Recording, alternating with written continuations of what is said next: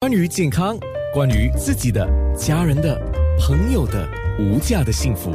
健康那件事。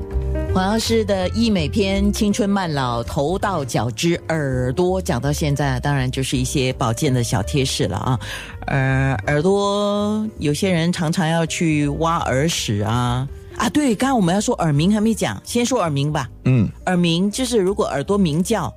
对呀、我们刚才说了嘛，就是说有些是我们说实症或者是虚症嘛。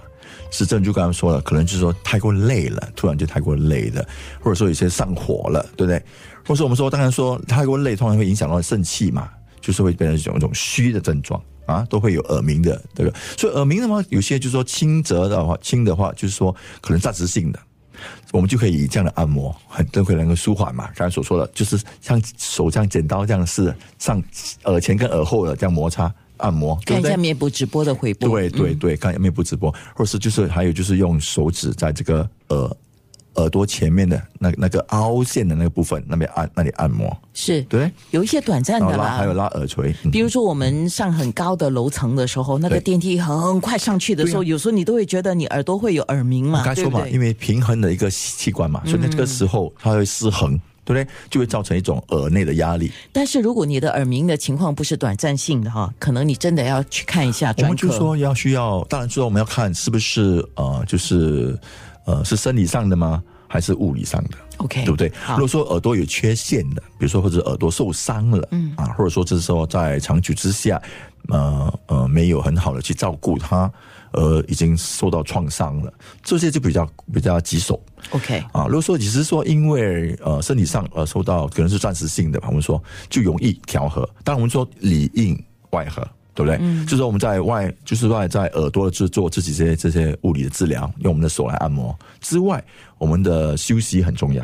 因为我们讲肾嘛。休息很重要，不能累，不能让自己太累，不能就让自己说，因为我很累的时候才去睡觉，不对的。 OK 还有，还有就是说我们在吃的方面啊，就要吃的吃的对。我们说吃一些说黑木耳啦、黑芝麻啦之之类的，都也就哎不是滋对滋头肾发嘛好吗？滋肾的嘛。哦我们讲过肾嘛，就是我们说肾、肾精、肾气，还有肝血嘛，对不对？我们说饭啊、血之余嘛，对不对？所以这些都是多余可以做出来的东西。所以你身体如果不够的时候，它就没有没闲空去理你头发嘛，对不对？他说：“哎，你的血，你你的血需要来补，需要营养自就是滋养自己的自己的内脏嘛，中药嘛，